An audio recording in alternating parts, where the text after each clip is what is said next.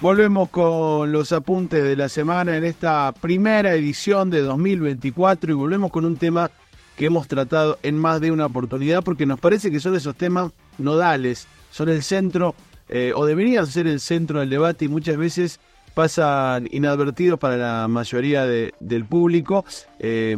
y por eso es que intentamos acá desde los apuntes de la semana ponerlos en agenda. Eh, el apunte principal de esta semana tiene que ver con una reunión que se produjo en Puerto General San Martín el último jueves en la sede de la Cooperativa de Trabajos Portuarios, donde varios intendentes de aquí de la zona portuaria de San Lorenzo, de Puerto San Martín, de Timbúes, junto a empresarios eh, y cámaras empresarias locales eh, y, regionales, así como la participación del gremio de lo, del SUPA, del Sindicato Único de Portuarios, eh, hicieron una reunión para intentar pedir que tenían alguna participación en el nuevo armado de lo que parece ser la perspectiva donde, hacia donde va nuestro querido río Paraná, o como le dicen en el mundo de negocios, la hidrovía, que todavía realmente es una incógnita hacia dónde se va a orientar. En realidad hay una certeza, una sola certeza, y es que tanto el gobierno nacional de Javier Milei como el gobierno provincial de Maximiliano Puyaro como los gobiernos locales lo han expresado en más de una oportunidad y los empresarios de la agroindustria, que son los principales interesados, se han expresado siempre, y esta es la certeza,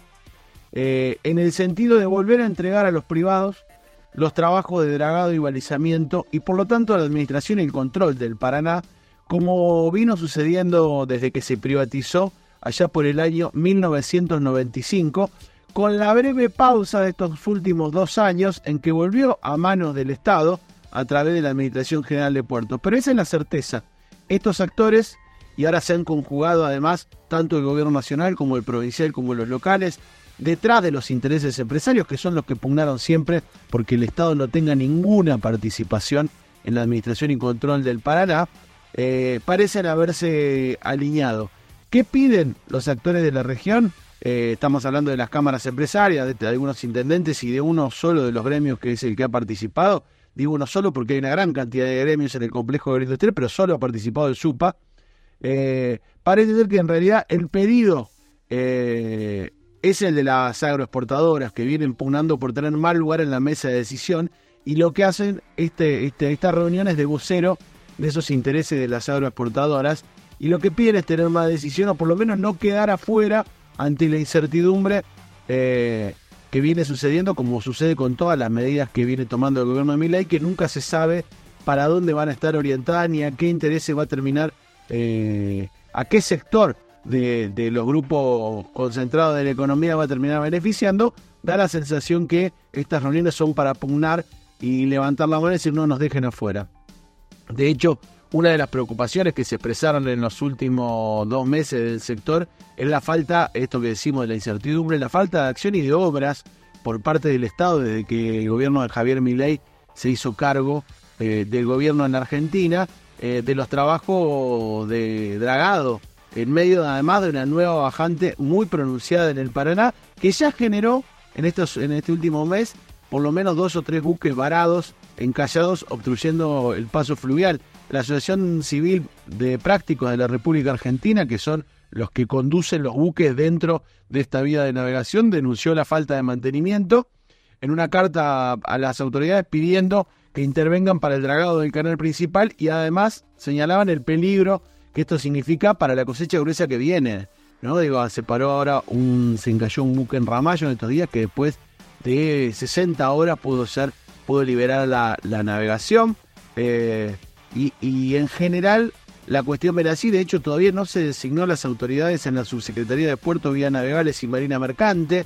en la Administración General de Puertos, que es la que eh, tiene a cargo contratar eh, los trabajos de dragado, eh, se designó un, interventor, pero todavía no hubo una toma de decisión al respecto,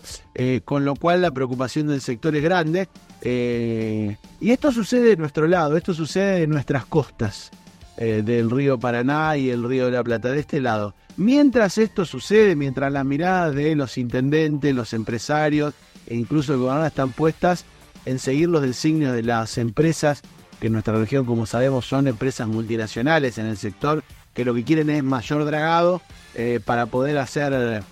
eh, mayores embarques y por lo tanto mayores ganancias. Esa parece ser la única preocupación. Nadie parece preocupado por recuperar eh, el control soberano sobre el río Paraná, por recuperar el control sobre los trabajos de dragado y balizamiento. Pero mientras esto sucede, además, y no hay ninguna señal de que alguien esté preocupado por el control estatal del Paraná, del otro lado del charco, del otro lado del río, en Montevideo,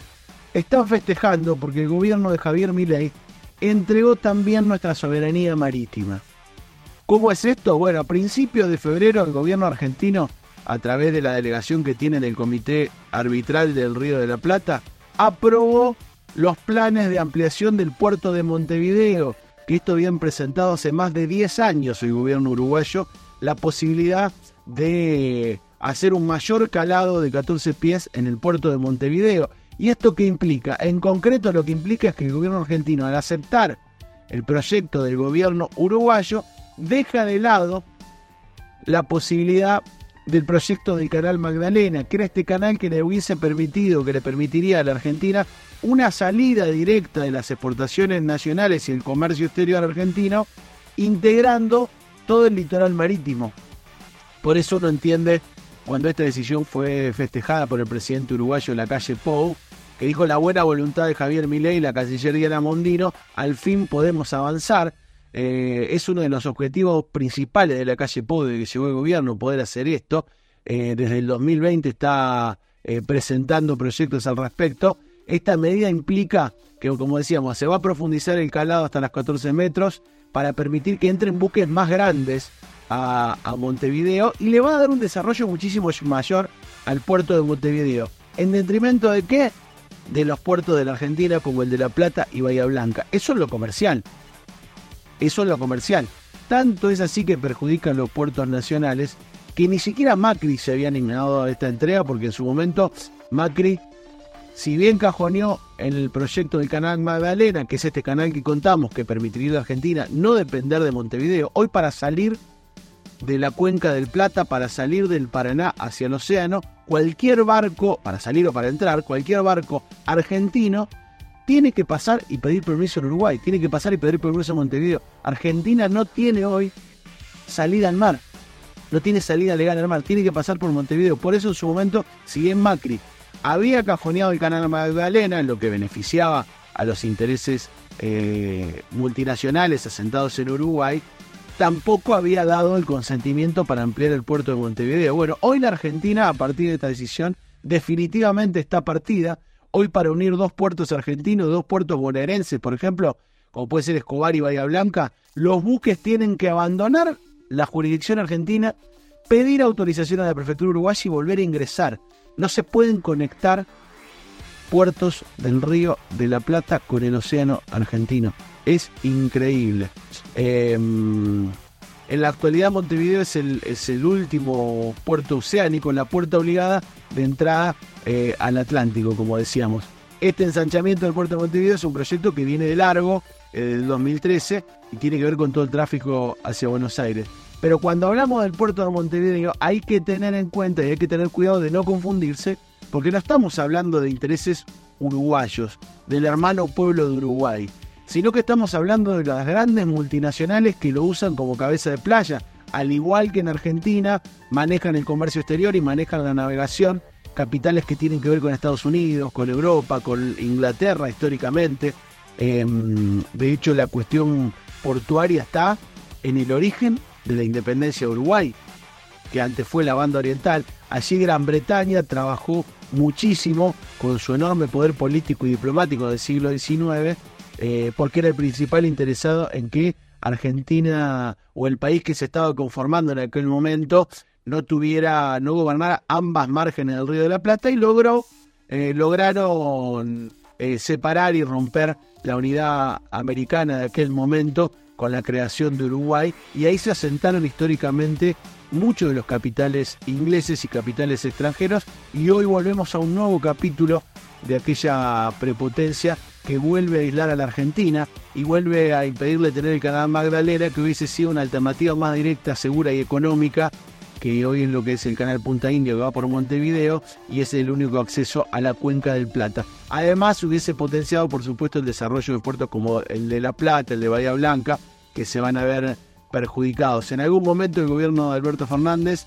había preparado los pliegos para dragar el canal Magdalena en octubre pasado, pero como sucedió con casi todas las medidas que se anunciaron desde el gobierno de Alberto Fernández, no se terminaron llevando adelante, se terminó dando marcha atrás y hoy también esto es una consecuencia de aquella falta de decisión política, de aquella eh, falta de valentía política del gobierno del Frente de Todos que dejó servido en bandeja decisiones como esta. Mientras se produce la entrega de una de las palancas clave del desarrollo argentino, los empresarios locales y muchos dirigentes políticos y algunos gremiales están pensando,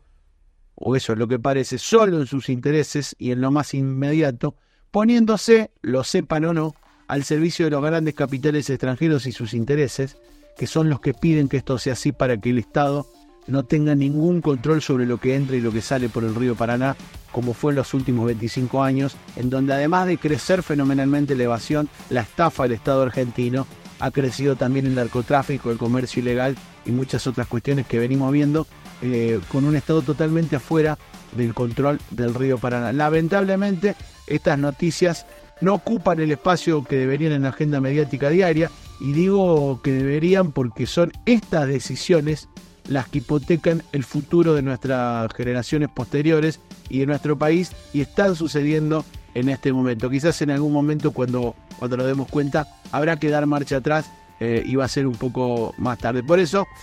arrancamos con esta noticia, arrancamos con este apunte de las columnas eh, de, esta, de estos apuntes porque nos parece que son estas las noticias que también hay que poner en discusión para poder pensar después cualquiera de los titulares que vemos en torno a nuestra vida cotidiana, por más que parezcan lejanas, son estas, como decíamos, las que las decisiones que hipotecan el futuro no solo nuestro, sino de nuestros hijos y de nuestros nietos.